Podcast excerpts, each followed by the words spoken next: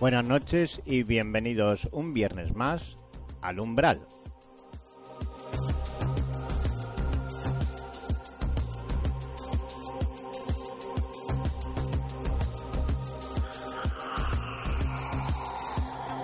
Programa producido y dirigido por Enrique Tapia aquí en wavy.radio.com. Recordaros también que nos podéis escuchar en la plataforma Radio 4G.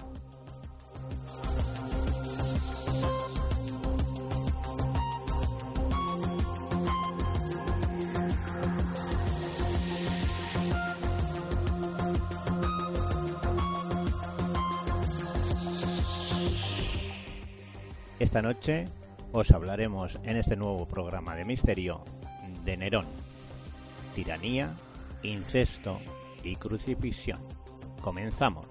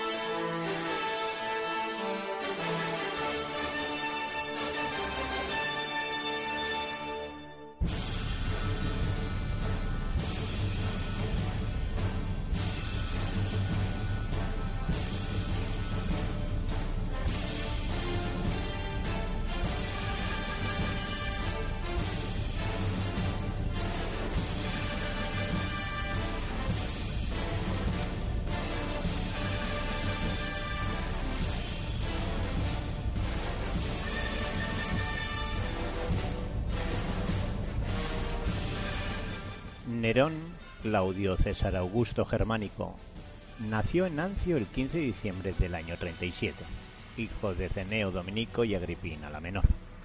Cuando el pequeño nació, su padre lo levantó en brazos y dijo, De tu madre y de mí no puede nacer más que un monstruo. Palabras que se profetizaron años después. Quedó huérfano de padre a la edad de dos años, criado por su tía Dominica, pues su madre había sido condenada al exilio por su hermano Calígula. A la muerte de este, y con Claudio de emperador, Agripina pudo volver a palacio y criar a su hijo. Le profesaba un amor enfermizo, le colmaba de todos los caprichos y lo convirtió en un narcisista y caprichoso. El emperador Claudio estaba casado con Mesalina, con la que tuvo dos hijos, Británico y Octavia. Cuando Claudio mandó ejecutar a su esposa Mesalina, una de las mujeres más hermosas de Roma, Argipina, la cual era también libertina y amante de las orgías, aprovechó la situación y se casó con su propio tío, el emperador Claudio. Con esto, Nerón pasó a ser adoptado por Claudio y se convirtió en su sucesor. Agripina ansiaba el poder y quería que tanto su hijo como ella pasaran a ser los emperadores. Por ello, en el año 54, Claudio fallece supuestamente envenenado por su esposa Agripina. Y Nerón es nombrado emperador. Tiene 17 años cuando alcanza el poder.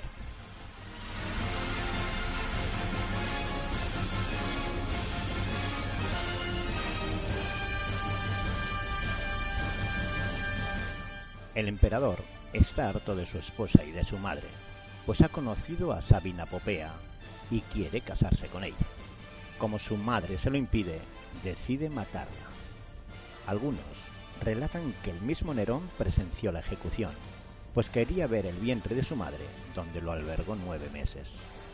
Otros comentan que Agripina, a la hora de ser asesinada, señalaba su órgano matriz para que fueran allí dirigidas las puñaladas, pues de ahí había nacido semejante monstruo. Tras deshacerse de su progenitora, de su hermanastro británico y de su esposa Octavia, a la que obligó a suicidarse, Nerón se casó con Popea, a la cual acabó matando a patadas cuando estaba embarazada. Los remordimientos lo atormentan hasta que conoce a Esporo, un joven libertino tan parecido a Popea que el propio Nerón ordenó castrarlo para casarse con él. A partir de entonces, su vida estuvo marcada por las mayores extravagancias. Su tiranía y crueldad, así como el gran incendio que arrasó Roma en el año 64 del que fue culpado sin pruebas, destruyeron su imagen pública y alimentaron una conspiración entre los grupos opositores que comenzaron a medrar para asesinarlo y controlar el imperio. Fue en el verano del, de, perdón, del año 64 cuando tuvo lugar el espectacular incendio que duró seis días, consumiendo por completo tres de los catorce barrios de la urbe, salvándose solo cuatro. Nerón, que se encontraba en Ancio en esos días, tan pronto supo del incendio, corrió hacia Roma poniendo dinero de su bolsillo para ayudar a apagar el incendio. Incluso permitió que la gente que se había quedado sin hogar se hospedara en palacio. Con el incendio, Nerón aprovechó para subir los impuestos a las provincias ya bastante hartas de su gestión. También aprovechó para construir entre el Palatino y el Esquilino de Domus Aurea. Las voces seguían acusando al emperador de ser el causante del incendio. Él, a su contra, echaba la culpa a los cristianos, a los que odiaba con toda su alma.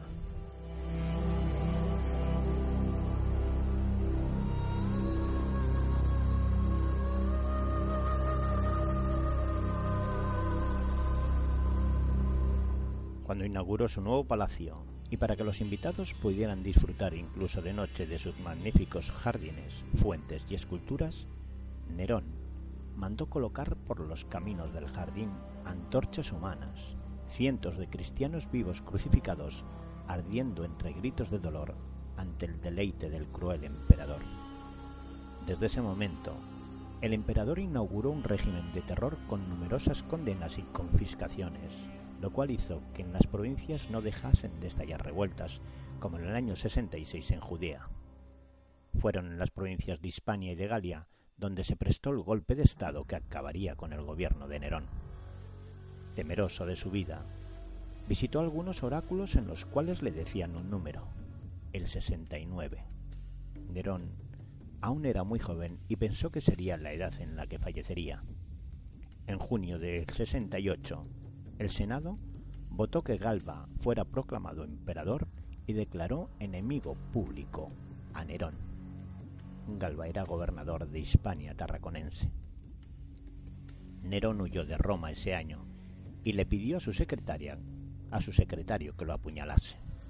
Según Dion Casio, las últimas palabras que dijo el depuesto emperador fue: "Qué gran artista se muere conmigo" haciendo gala de su amor propio y amor por el arte. Él tan solo tenía 30 años, por lo que al número al que se referían los oráculos era la edad de su sucesor, Galba, cuando fue proclamado emperador. Él fue el último emperador de la trágica dinastía Julia Claudia y el imperio se asumió en las guerras civiles conocidas como el año de los cuatro emperadores. Nerón, Galba, Otón y Vitelio.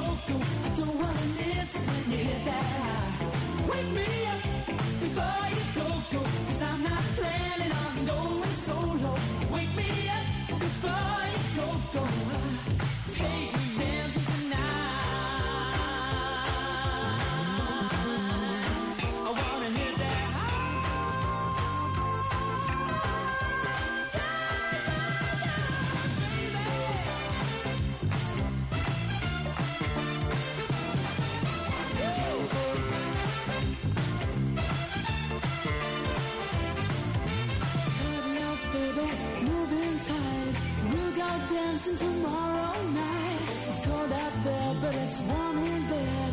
They can dance. We'll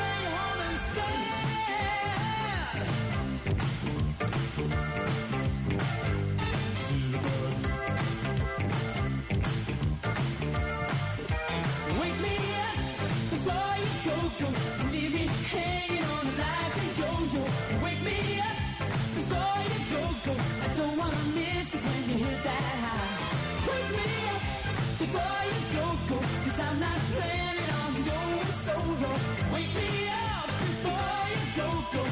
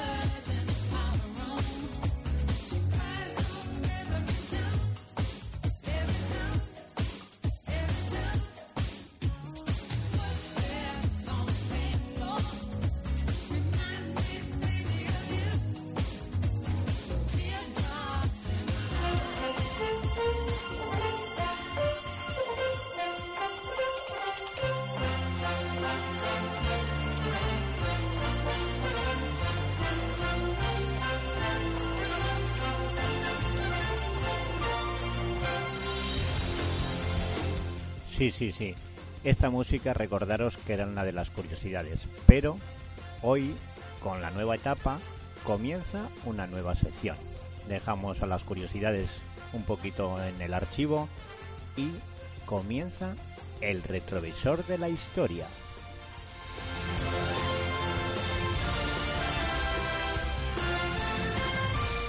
Tal día como hoy, hechos históricos.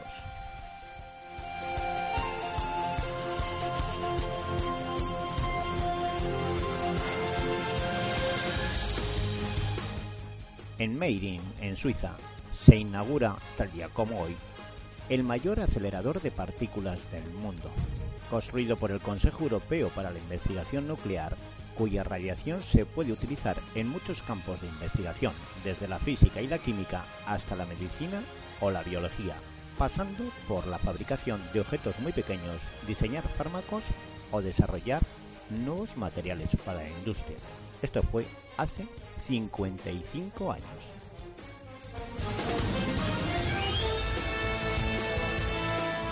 En Múnich se reúnen 38 españoles del exilio y 80 venidos de España para tratar del futuro del país. La dictadura del régimen franquista califica el hecho de contubernio y mandará deportar a los asistentes que se atrevan a regresar a España hace 53 años.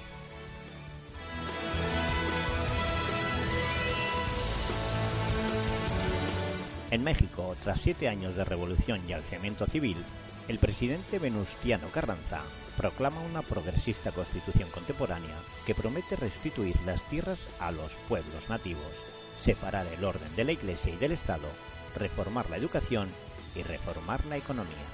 Al día siguiente, convocará comicios hace 98 años.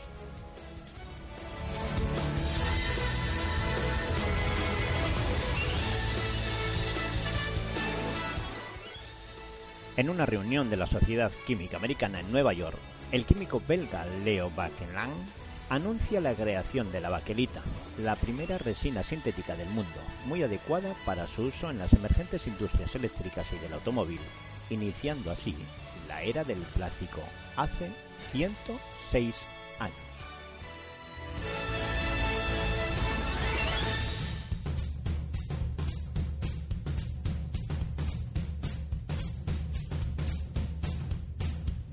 El Estado Libre del Congo se convierte en posesión personal de Leopoldo II, rey de los belgas. Desde este día hasta 1908, que lo cederá al Estado belga, el territorio será objeto de una explotación sistemática de sus recursos naturales, sobre todo marfil y caucho, y se utilizará exclusivamente mano de obra indígena en condiciones de esclavitud. Hace 130 años.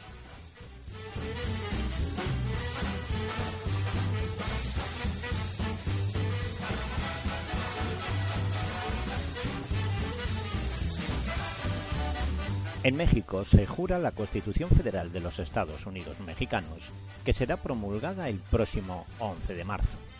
Establece, entre otras bases y principios, garantías individuales de los ciudadanos mexicanos, la libertad de expresión, la libertad de asamblea, la libertad de portar armas, reafirma la abolición de la esclavitud, elimina las formas de castigo por tormento, incluyendo la muerte, la pena de muerte, perdón. Hace 158 años,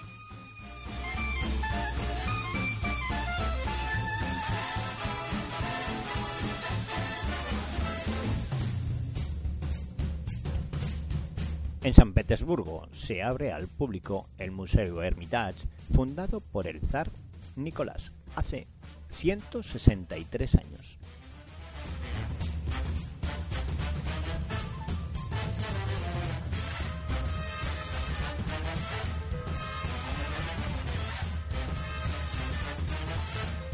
Se firma en Buenos Aires un tratado de alianza entre el gobierno de las Provincias Unidas del Río de la Plata y el chileno con el objetivo de poner fin a la dominación española en Perú y garantizar así la independencia de este país.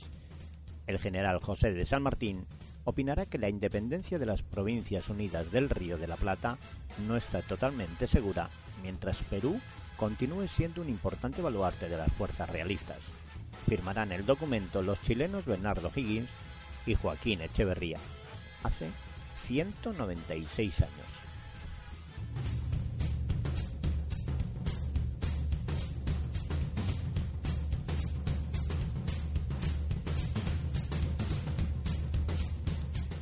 Tropas franco-españolas dirigidas por el general Crillon recuperan la isla de Menorca a los ingleses. Lo vienen intentando desde agosto del año pasado. La isla ha sido durante más de 70 años una dependencia británica. Esto ocurrió hace 233 años.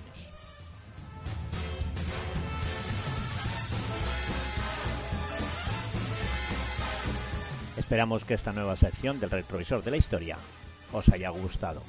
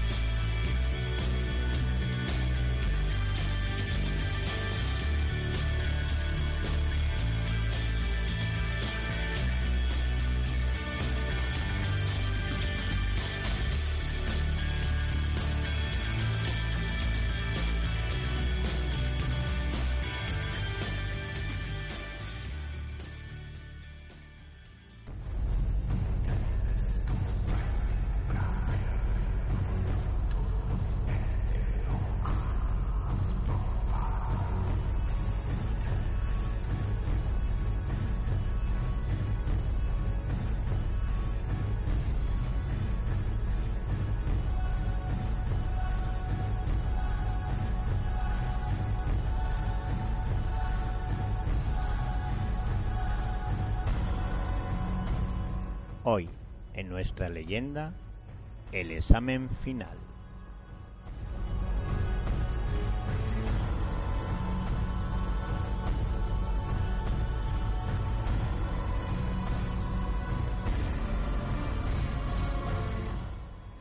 En aquel internado se sentía presionada. En otros colegios por los que había pasado, destacó siempre como alumna modélica y su padre, un influyente empresario, estaba orgulloso de ella. Pero allí últimamente Las cosas no le salían muy bien. El trimestre pasado había sido un desastre, a pesar de haberse esforzado más que nunca. Era lógico que se sintiera desmotivada. Cada trabajo que entregaba o prueba que realizaba no reflejaba en absoluto sus esfuerzos. Esta absurda situación la había arrastrado a jugárselo todo en un examen. Estas demoledoras reflexiones se las formulaba al mismo tiempo que los examinadores apilaban las hojas de los exámenes corregidos sobre la mesa. Eva estaba nerviosa y notaba sus manos húmedas. Cuando cotorrejó los resultados, no lo podía creer. Las primeras pruebas habían salido bien, pero la última, la que más puntuaba, había sido un desastre. ¿Qué iba a decirle a su padre? Sintió vértigo. Su cabeza comenzó a girar a gran velocidad. Eva recreó de manera obsesiva la vergüenza que experimentaría al entregar la calificación a su padre. En ese momento, y sin que nadie la observara, extrajo de su plumier dos lápices con la punta afilada. Con decisión se los introdujo por las fosas nasales. Tomó aire, respiró jadeante y después se agarró con firmeza a la mesa. A continuación estrelló con todas sus fuerzas la cabeza contra el pupitre. Los lápices atravesaron el cráneo sin encontrar oposición como hubiera hecho dos afilados punzones. La muchacha se desplomó fulminada.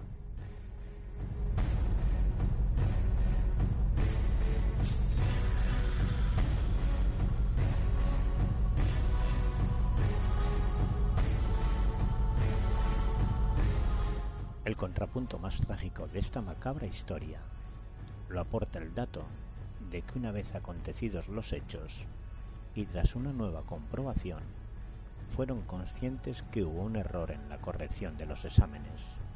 Eva había superado el examen sin ninguna dificultad.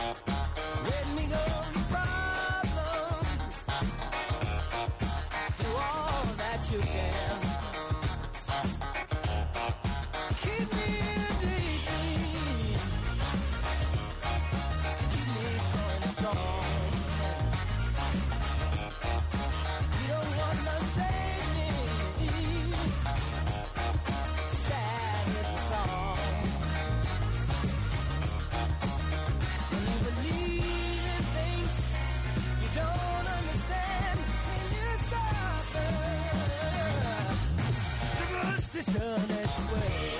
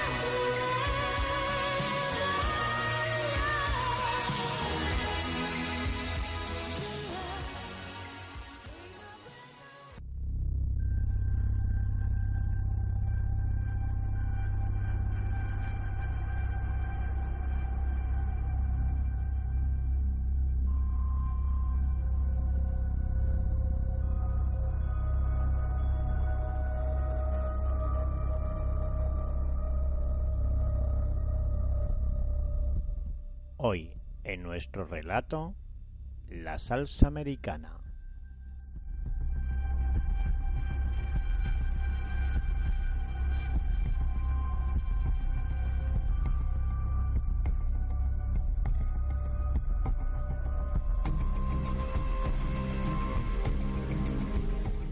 La abuela saludó con impaciencia al cartero, que aparecía en la aldea tres veces por semana. El pueblo era pequeño y el volumen de correspondencia no justificaba tener abierta una oficina de correos. Hola Mariano, ¿cómo va todo? ¿Esta vez tengo suerte? Alzó la voz la anciana desde la entrada de su vivienda. Pues sí, hoy tiene suerte, señor Antonia. Además, se trata de un paquete de un sobrino americano.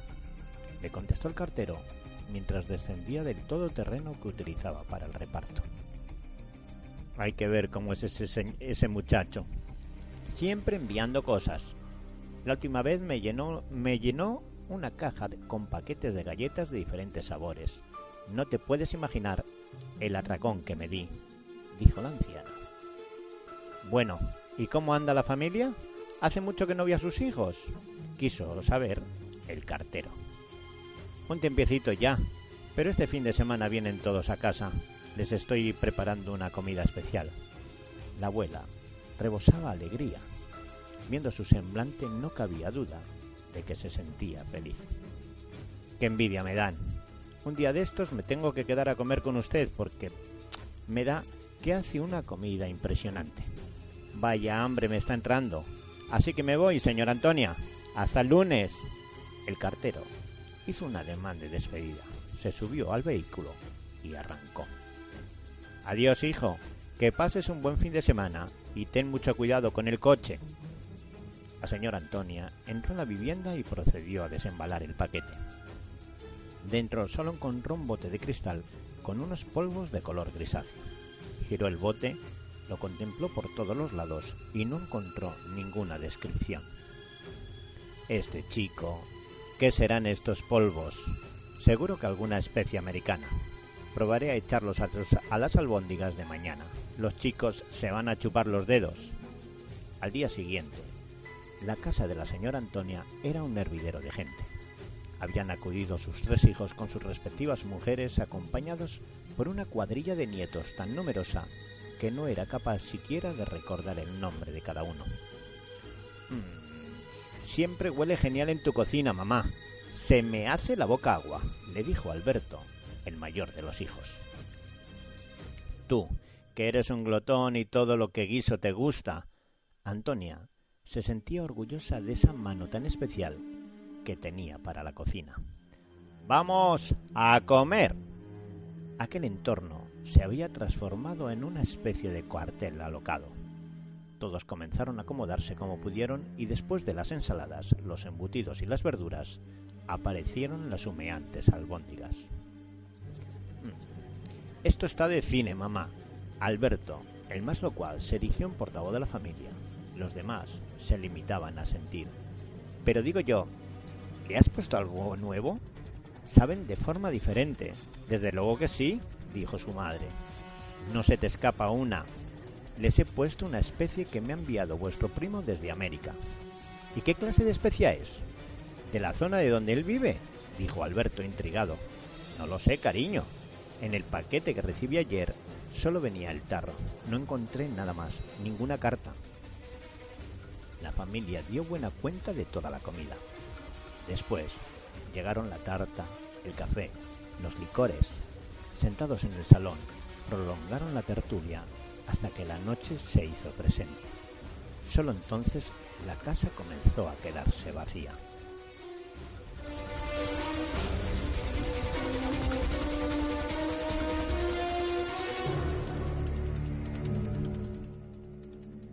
Bueno, mamá, hasta prontito. Gracias por todo. Ya hemos visto que sigues siendo la mejor cocinera del mundo. Cuando lleguemos a casa te llamamos. Cuídate. Cuando se fueron todos, Antonia recogió la cocina y guardó las albóndigas sobrantes. Pensaba darle una sorpresa el lunes al cartero. Siempre que encontraba una oportunidad, éste le recordaba las ganas que tenía de probar algún guiso suyo, y ese, en particular, le había salido exquisito. Como todos los lunes, Mariano hizo sonar el claxon de su todoterreno. Hoy había tenido una mañana complicada, por lo que la entrega se había demorado hasta casi el mediodía. Era el momento de la comida. Señora Antonia, carta de Estados Unidos. Antonia esta vez lo hizo pasar y sentarse a la mesa. No quiero excusas. Hoy te comes un plato de albóndigas que he preparado con todo mi cariño y además te vas a sorprender porque las he aderezado con el bote de especias que me envió mi sobrino desde América. Le han dado un gusto diferente, pero te aseguro que están exquisitas. De acuerdo. En el fondo, el cartero se sentía en la gloria. Con su permiso llamo a casa y le digo a mi mujer que no me espere. Mientras el cartero disfrutaba con las sabrosas albóndigas, la anciana comenzó a leer en, en alta voz la carta con membrete de una firma desconocida de abogados. Querida señora, nos ponemos en contacto con usted con la ingrata tarea de informarle del fallecimiento de su sobrino Andrés Jimeno tras un fatal accidente de tráfico. Tal y como era su deseo, le hemos enviado un recipiente con sus cenizas para que las esparza por el pueblo donde nació y vivió. No obstante, nos pondremos en contacto con usted y su familia en unos días para hacerle saber la lectura del testamento. Sin más, aprovechamos la ocasión para expresarte nuestro más sincero pésame, junto con un cordial saludo. El rostro de ambos cambió de embobamiento al horror. Mariano, con la mano en la boca, intentó llegar al cuarto de baño, pero no lo consiguió y vomitó en pleno pasillo. La anciana cayó desplomada en el sofá.